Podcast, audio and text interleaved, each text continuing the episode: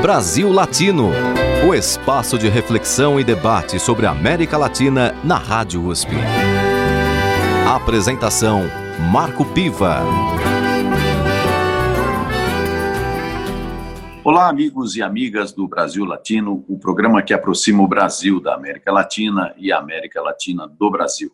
Na edição de hoje, temos a participação de Daniel Lar, professor do Departamento de Zoologia do Instituto de Biociências da Universidade de São Paulo. Bem-vindo ao Brasil Latino, professor Daniel. Boa tarde, Marco. Obrigado pelo convite. Estou bastante feliz de poder conversar com vocês hoje. Daniel, vamos começar e, na verdade, ter o um nosso programa hoje muito voltado para esse tema do momento, que é a pandemia é, mundial e, particularmente, aqui também atingindo o Brasil, né, da Covid-19. É, recentemente, um grupo de pesquisadores publicou uma carta na revista científica Nature Medicine, é, pesquisadores dos Estados Unidos, da Escócia e da Austrália, onde eles confirmavam que é, a SARS-CoV-2, né, que é o nome aí da doença, não surgiu é, em laboratório, ou seja, é, é um vírus que está numa evolução atingindo principalmente seres humanos.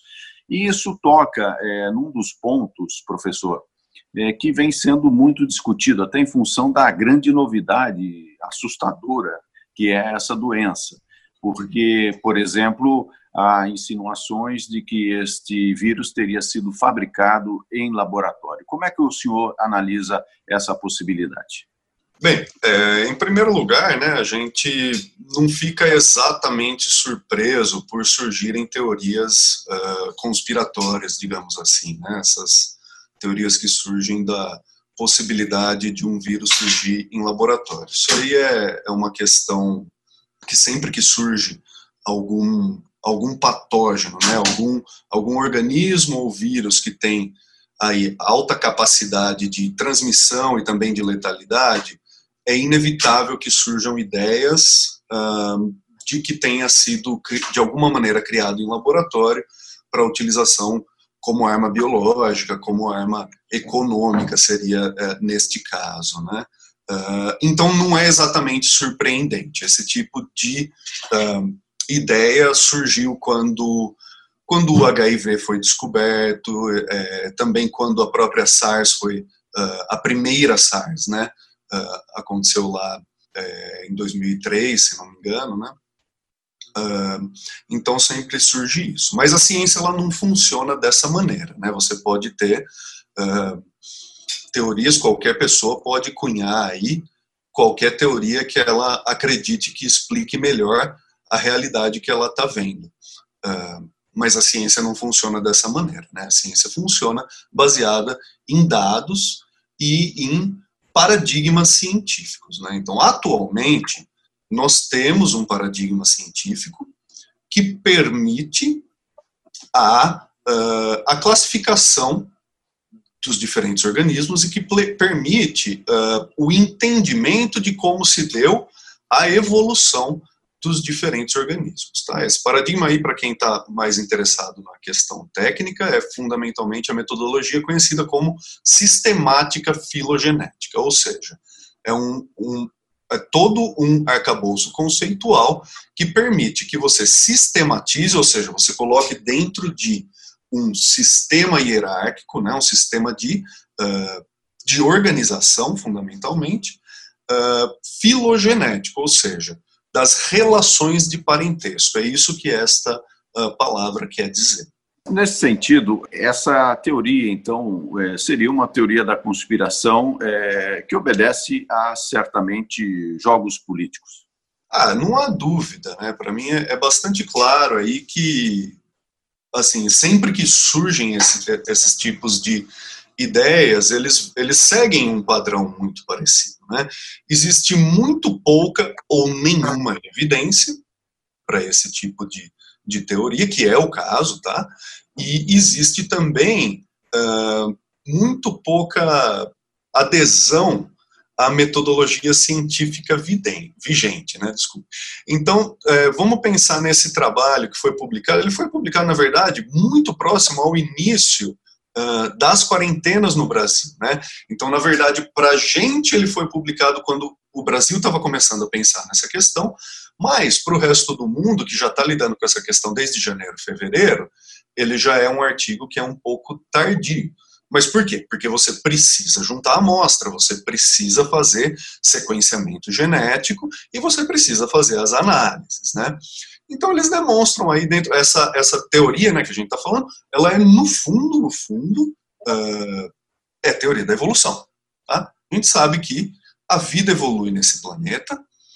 Uh, um corolário obrigatório da teoria da evolução é que toda a vida tem uma única origem, então, em algum momento no passado, surge a vida nesse planeta. A gente não precisa entrar no como isso surge, o que aconteceu, isso é toda uma outra questão, mas a vida surge no planeta em algum momento e ela vai se diversificando, ou seja, as espécies vão se diversificando, novas espécies vão surgindo. Ou seja, existe um único diagrama que relaciona todas as espécies do planeta um único diagrama verdadeiro. Isso aí seria o que a gente chama em ciência de a verdade. A ciência tem a completa uh, clareza de que é muito difícil chegar na verdade.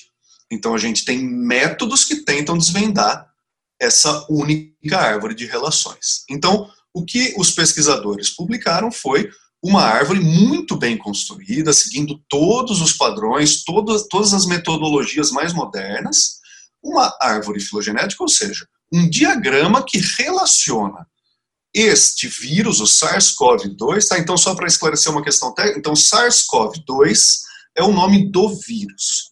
A doença causada pelo vírus é COVID-19, porque ela se iniciou em 2019, tá? Então, o SARS-CoV-2, ele é um patógeno humano, cujo parente mais próximo, ou seja, a linhagem que tem a relação mais próxima dessa linhagem, é uma linhagem de coronavírus de morcegos.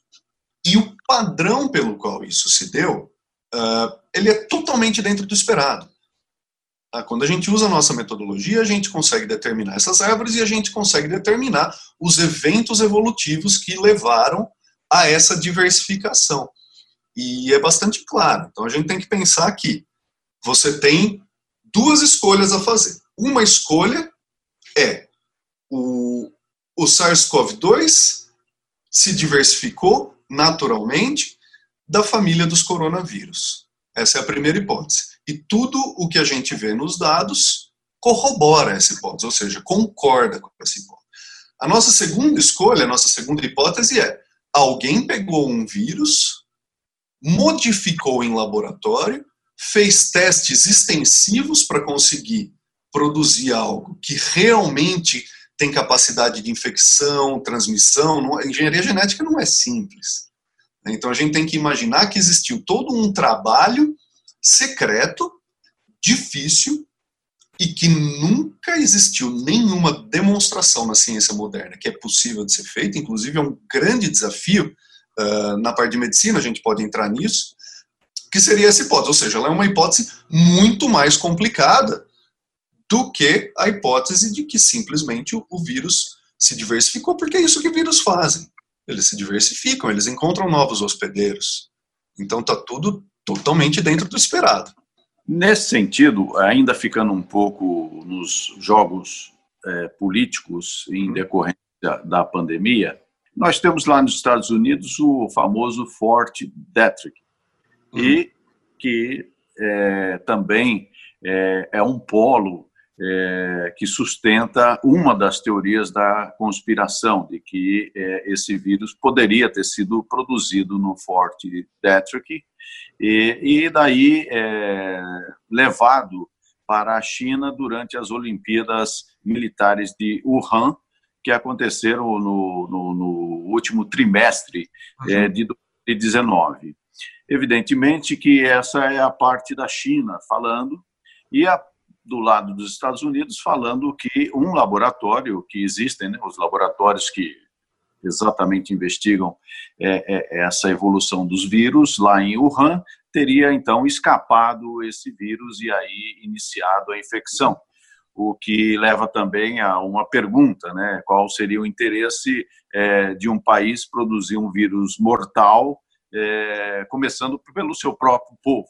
Né? São coisas que acabam é, é, sendo discutidas, é, e aí a ciência entra realmente como um ponto importante, porque a pandemia, é, até por ser muito nova, nesse sentido da mutação que aconteceu, as pessoas não estão familiarizadas é, as possibilidades é, letais da, da doença, tanto é que é, eu quero falar um pouquinho também sobre as formas de prevenção, mas também não estão é, familiarizadas é, é, também com como esse vírus pode ter surgido. O senhor comentou que ele pode ter sido uma mutação a partir do morcego, imagino que através do RATG13, que, que, que, que pode ser uma origem aí. Eu queria que o senhor falasse um pouco, então, relacionando essa possibilidade de mutação a partir do morcego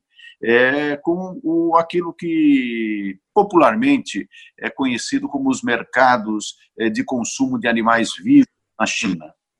É, você tocou, você está, eu acho que você está começando a tocar nos pontos que são realmente mais palpáveis uh, e que começa a trazer um pouco de plausibilidade para a gente entender tá, o que aconteceu. Então, o, o, o RAT né, que você mencionou, então essa é a linhagem de um vírus, de um, de um coronavírus, dos morcegos, que é a linhagem que se demonstrou, através de análises científicas, ser a mais proximamente relacionada ao SARS-CoV-2. Então a gente pode imaginar que uh, o SARS-CoV-2 tem a sua origem, então, nessa linhagem viral que, a, que infecta morcegos. Tá? É, e isso parece ser o mais plausível mesmo. É, então não é uma mutação, né? então os os genomas, tanto todos os genomas de todos os organismos, é, é constantemente bombardeado por mutações. Tá? A gente tem uma série de mecanismos, uh, tanto diretos como indiretos, para lidar com, esse, com isso que é um problema, fundamentalmente, uh, mas para os vírus é um negócio meio que excepcional, assim, muito bom uh, as mutações, porque elas justamente permitem diversificação, elas permitem que os organismos, que, que os vírus, uh, invadam novos hospedeiros, ou seja, eles encontram uh, novos locais de vida, fundamentalmente. Né? Então, do ponto de vista do vírus, ele fez um excelente negócio. Ele conseguiu invadir um hospedeiro que está distribuído mundialmente e tem cerca de 7 bilhões de indivíduos. Então, é um vírus muito bem sucedido. Ele é um vírus que ele, ele, ele chegou lá, né? ele conseguiu uh, infectar de maneira eficiente a espécie mais, uma das espécies mais populosas do planeta. Então, então isso está tudo dentro da, do que a gente esperava que acontecesse. Tá?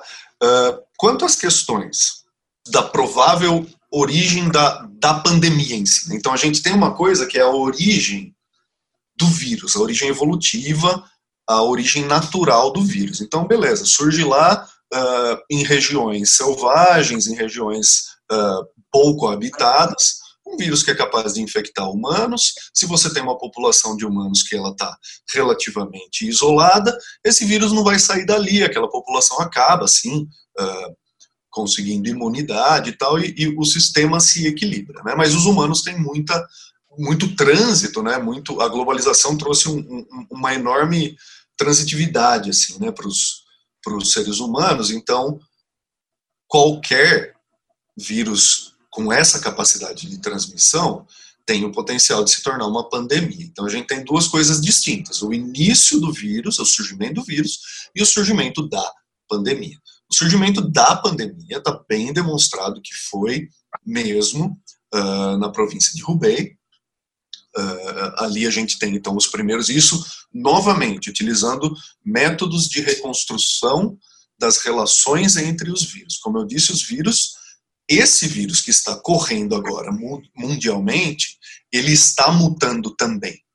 E a gente consegue usar essas mutações para rastrear o que aconteceu. Não sei se você chegou a ver uh, o trabalho sobre o início da pandemia na Alemanha.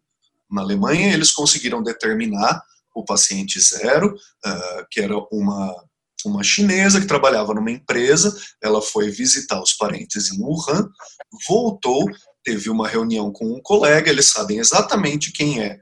Então, o paciente zero é essa, essa é, é, empregada chinesa, o paciente um foi uma pessoa um alemão que teve reunião com ela na manhã do dia que ela chegou na Alemanha. O paciente 2 é um paciente que recebeu na no refeitório, eles estavam sentados um de costas para o outro, e o paciente 2 passou o saleiro para o paciente 3, e foi assim que ele pegou.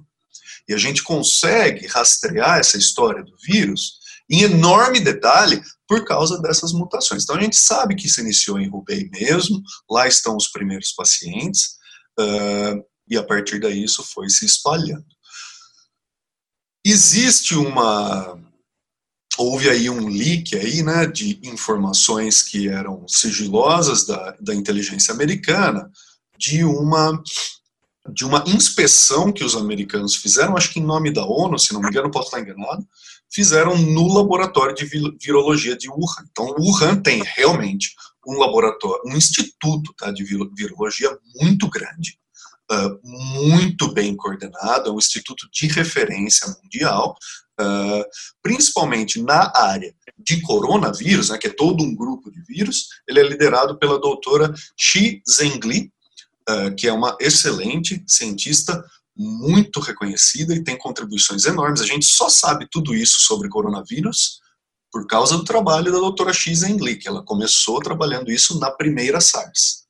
Esse laboratório, que é de nível 4, é o nível mais alto de segurança biológica que pode ter, ele foi então inspecionado existem documentos americanos que parecem ser reais, uh, que apontaram alguns problemas, então, aí, uh, de segurança no laboratório. Então, aí surgiu mais uma, nesse momento, apenas uma teoria de que o vírus, então, pode ter escapado do laboratório proposital ou não propositalmente. Né? Então, aí a gente já entra num, num, numa coisa de maior plausibilidade. Isso já é possível.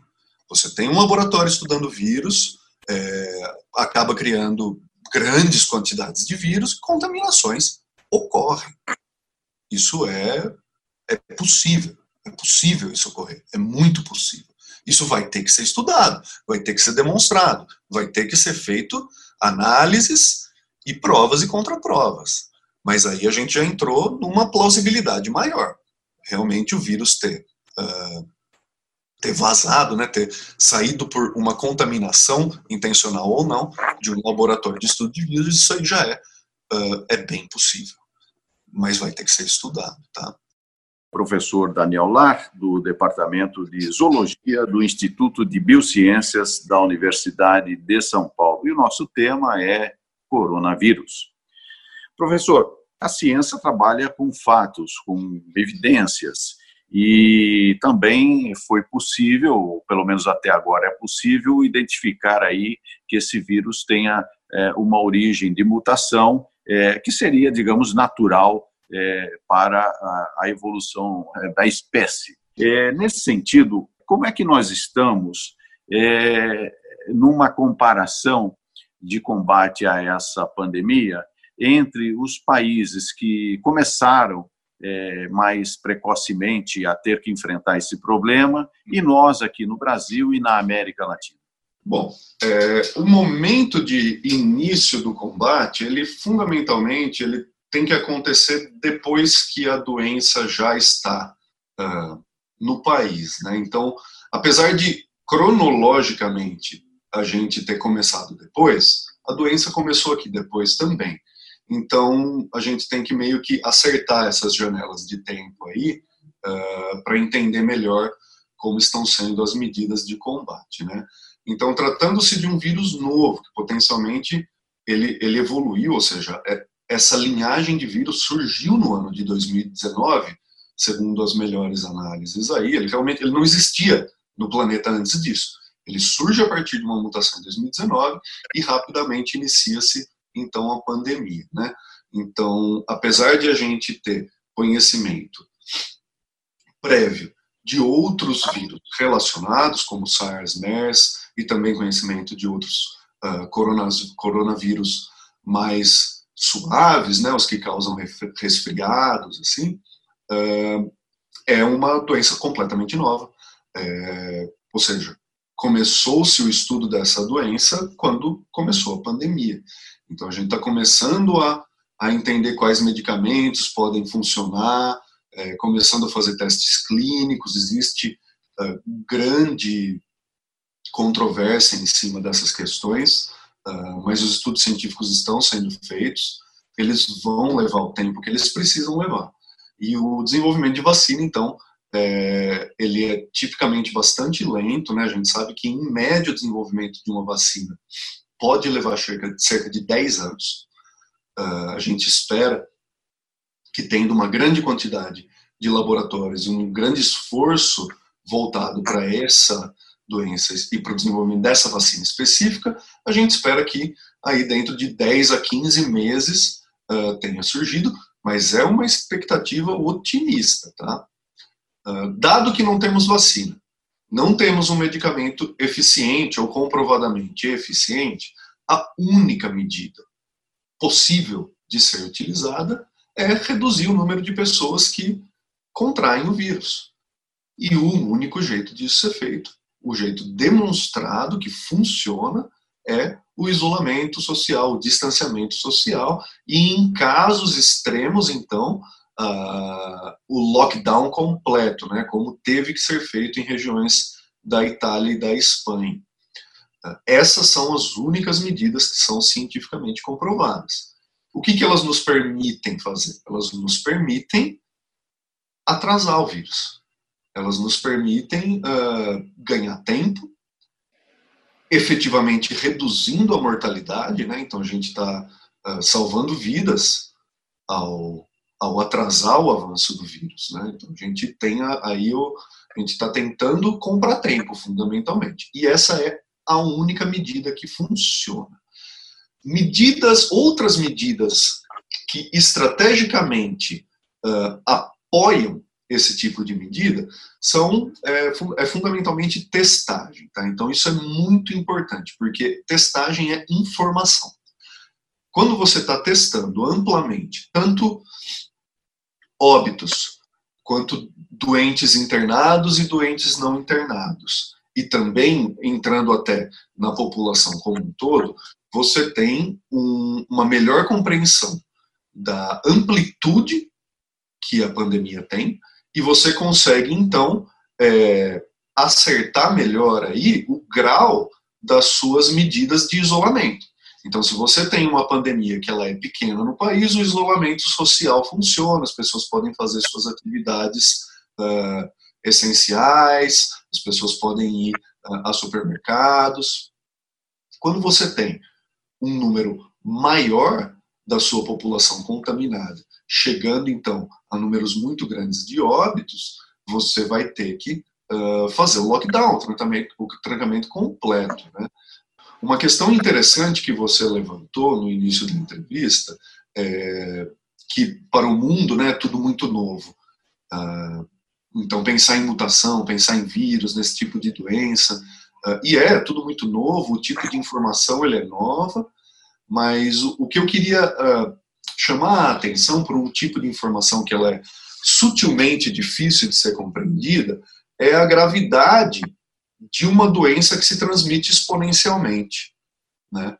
Então, é, é aquele problema, né? eu, eu utilizei uma analogia um dia desses, que é você ter um, um pequeno fogo na cozinha de um apartamento, ali no fogão, alguma coisa assim, se ele não for contido rapidamente, o prédio inteiro entra em chamas. Né? E, e, isso acontece uh, de um momento para o outro. Essa é a natureza exponencial.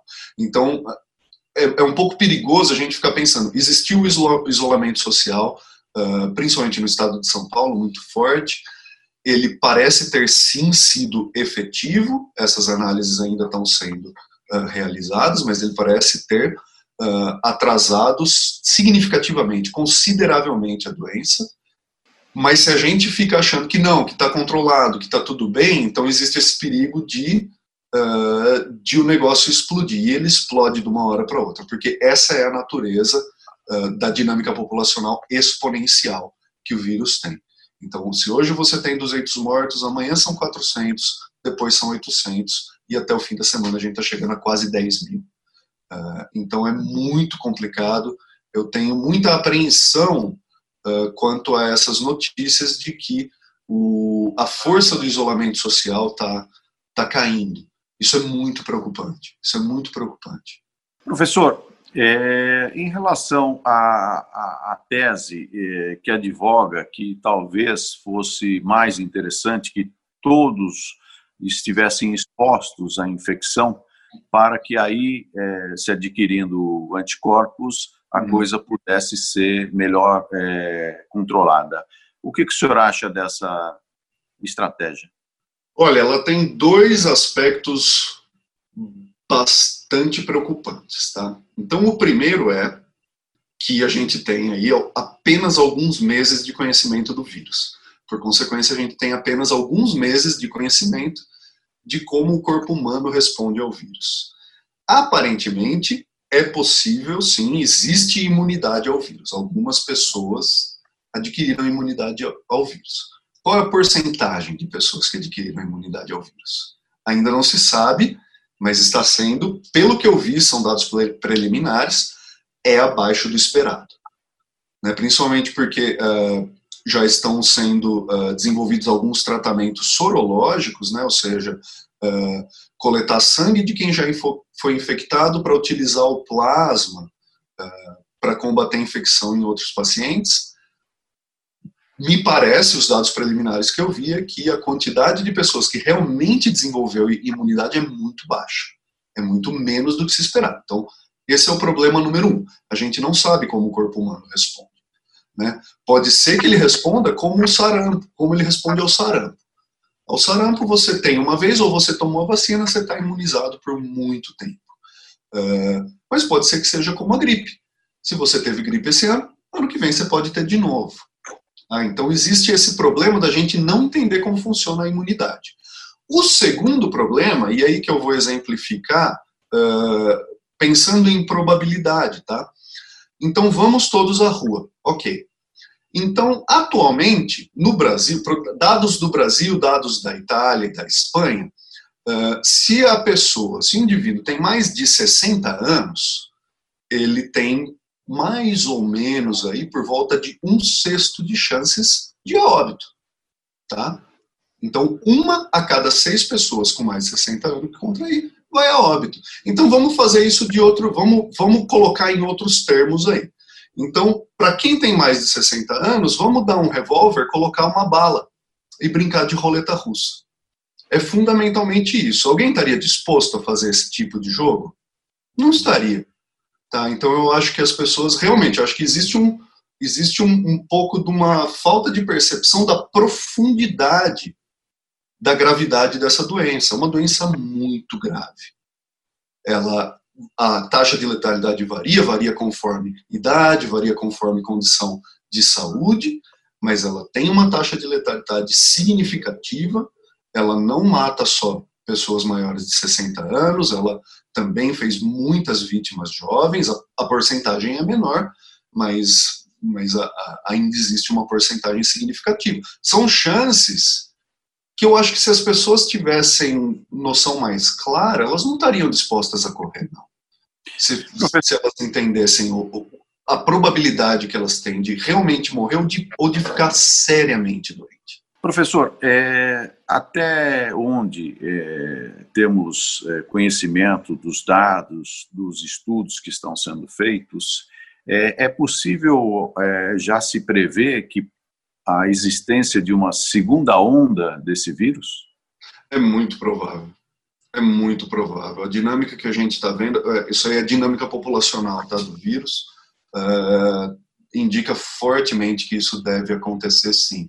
Então, deve ocorrer com esse vírus, algo como ocorre na como ocorre na gripe, tá? Então, o vírus fica em baixa porcentagem na população até chegar um momento que é a temporada do vírus, o momento em que ele atinge muitas pessoas, né? Então, é, tudo indica que esse vai ser o comportamento, sim, a não ser que a gente desenvolva uma vacina. Professor, atualmente a China parece ter controlado a disseminação é, da doença. É, inclusive, já existe a preocupação até em como controlar uma eventual segunda onda é, do coronavírus. É, aqui na América Latina, nós temos dois exemplos é, de países que podemos considerar que tenham assim uma economia é, mais planificada. É o caso da Venezuela, que vive uma crise política e social há muitos anos, mas que apresenta é, baixos índices de contaminação entre a sua população.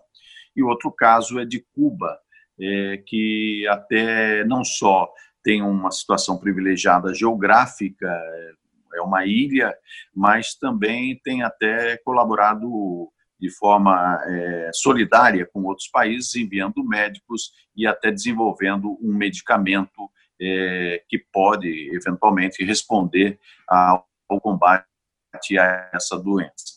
Então, a pergunta é a seguinte: o senhor acredita, ou qual é a sua opinião, a respeito desse combate de um inimigo invisível, absolutamente novo e desconhecido, é, em relação a ter uma economia planificada nessa situação e uma economia que não é planificada, onde tem a convivência entre é, o setor público de saúde e o setor privado. Bom, é bastante complicado. Né? Eu acho que tem uma série de, de aspectos que são interessantes de serem ressaltados. Né? Uh, então, em primeiro lugar, a China. Né? A China não, não é apenas uma economia estadual de, de grande presença, né? como também é uh, socialmente bastante estrita. Né? Uh, o isolamento em Wuhan, na província de Hubei, foi bastante distinto do que a gente tem visto ser feito nos países ocidentais, tá? Uh, mesmo nos, nos mais estritos, que foram regiões da Itália, Lombardia e regiões da Espanha. Uh, na China, o isolamento foi feito uh, imediato a partir de testagem positiva de pessoas doentes, gravemente acometidas, não gravemente acometidas e até mesmo assintomáticas, essas pessoas foram isoladas da sociedade, colocadas em locais separados, né? Então foi uma foi uma resposta bastante forte, bastante exagerada, assim, mas que funcionou muito bem. Né? Então você você eles conseguiram pegar a população em um dado momento e basicamente tirar uma foto, saber quem está e quem não está contaminado, todo mundo que está contaminado eles colocaram uh, separados né, em, em, locais do estado. Então foi um isolamento muito forte, muito uh, estruturado, né, que o resto do basicamente o resto do mundo não conseguiu fazer. A Venezuela muito possivelmente está, assim como a gente sabe que o Brasil está, subnotificado. Né? Então você só sabe a quantidade de doentes uh, e de óbitos causados por Covid se você faz testagem extensiva, que não está acontecendo na Venezuela e também não está acontecendo no grau que a gente gostaria de ver no Brasil. O Brasil está com algumas dezenas de milhares de testes atrasados. Então, é um problema muito sério. A gente não tem a noção real da dimensão da doença, mesmo no Brasil. Uh, e na Venezuela, muito menos.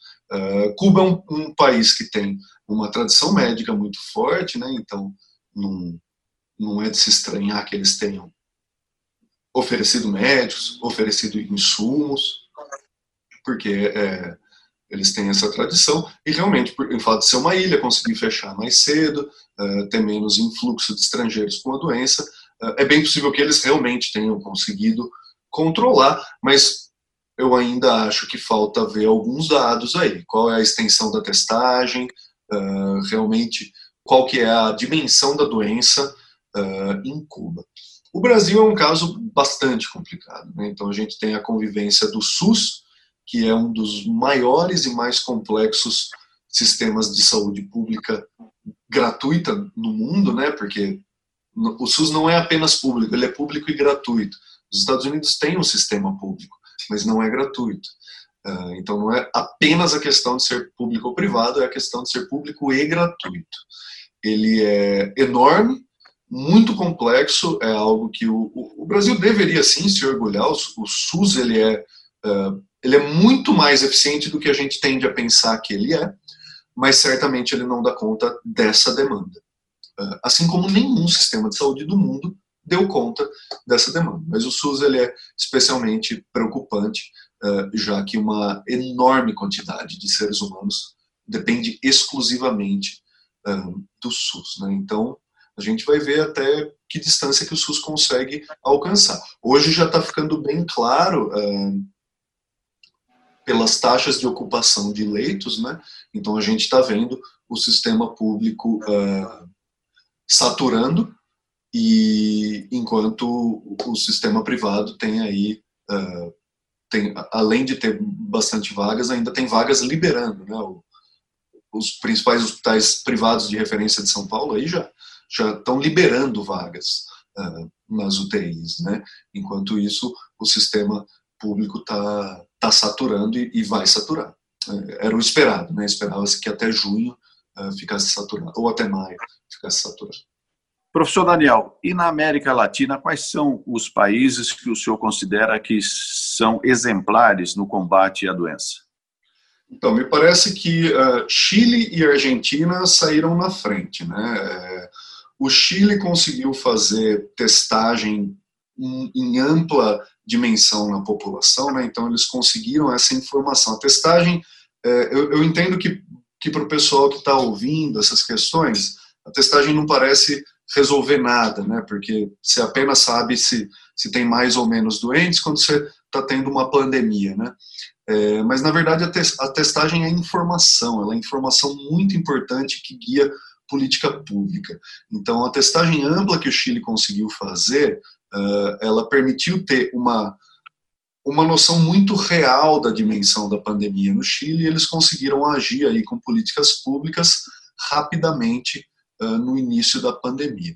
A Argentina, de maneira semelhante, eles na verdade eles não começaram com tanta testagem, pelo que eu uh, tenho lido, mas eles já começaram assumindo que o problema era enorme e fizeram então uh, isolamento social, distanciamento social de maneira muito estrita e que foi muito efetiva, foi muito bem recebido pela população. Então a população conseguiu, uh, utilizando aí o isolamento social, reduzir fortemente o avanço da doença.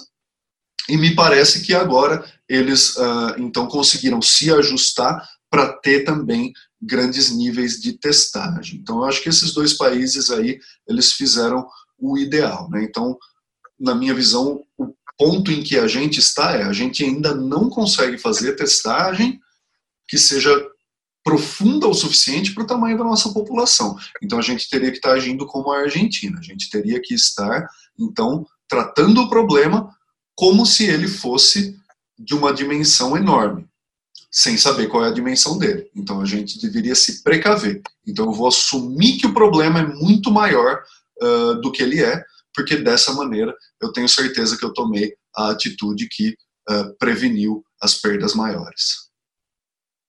Professor Daniel, eu agradeço muito a sua participação aqui no Brasil Latino. Claro, eu que agradeço, Marco. Muito obrigado. Você está ouvindo Brasil Latino o espaço de reflexão e debate sobre a América Latina na Rádio USP. A apresentação: Marco Piva. E o Brasil Latino chega ao seu último bloco, totalmente musical. Vamos ouvir de Milton Nascimento e Ronaldo Bastos, Cais, na interpretação de Milton Nascimento. Brasil Latino. Para quem quer se soltar invento cais, invento mais que a solidão me dá, invento lua nova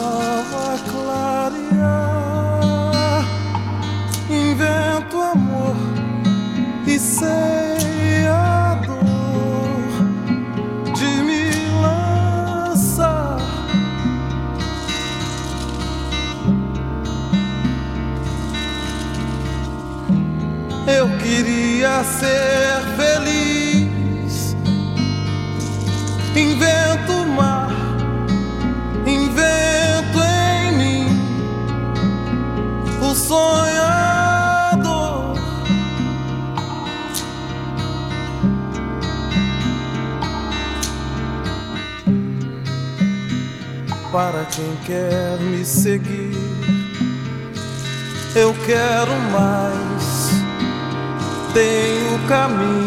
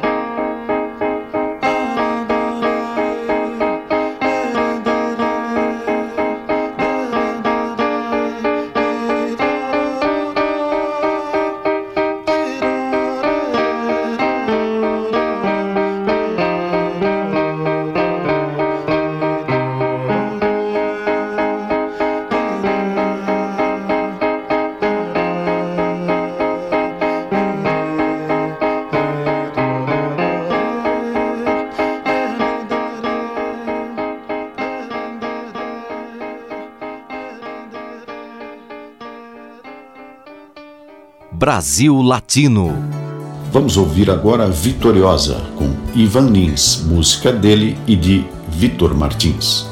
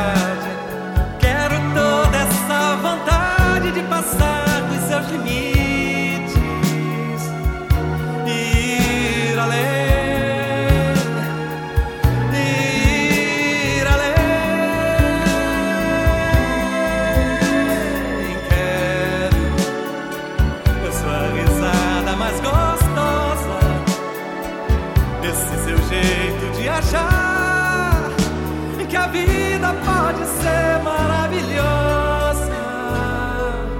Que a vida pode ser maravilhosa.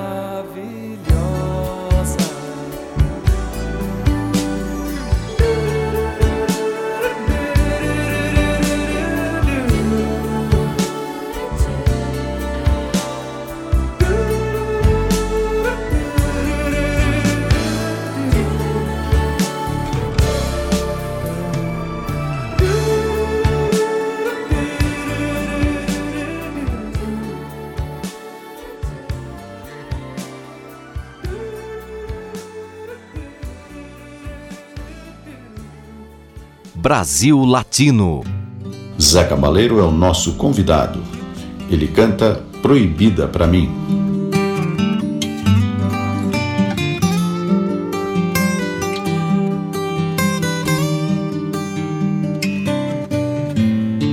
Ela achou meu cabelo engraçado, proibida pra mim, no way. Disse que não podia ficar, mas levou a sério o que eu falei. Vou fazer de tudo que eu puder. Eu vou roubar essa mulher pra mim. Eu posso te ligar a qualquer hora, mas eu nem sei o seu nome. Se não eu quem vai fazer você feliz, se não eu quem vai fazer você feliz, guerra.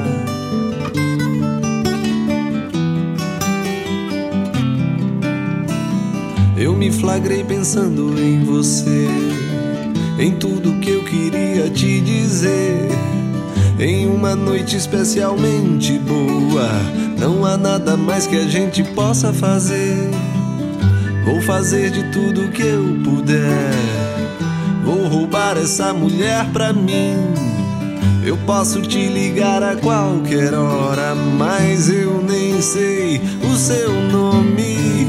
Se não quem vai fazer você feliz, se não eu quem vai fazer você feliz, guerra.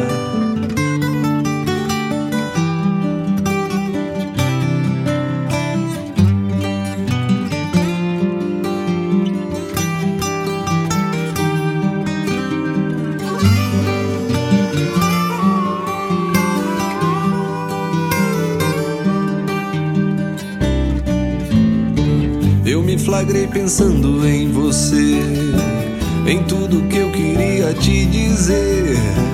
Em uma noite especialmente boa, não há nada mais que a gente possa fazer. Vou fazer de tudo que eu puder. Eu vou roubar essa mulher pra mim. Eu posso te ligar a qualquer hora, mas eu nem sei o seu nome. Se não quem vai fazer você feliz, se não eu quem vai fazer você feliz, guerra.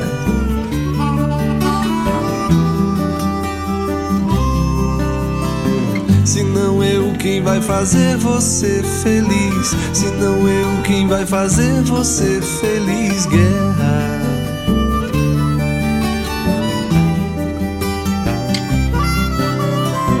Se não quem vai fazer você feliz, se não eu quem vai fazer você feliz, guerra. Brasil Latino. Para encerrar o Brasil Latino, o que foi feito de Vera, música de Milton Nascimento, na interpretação de Elis Regina.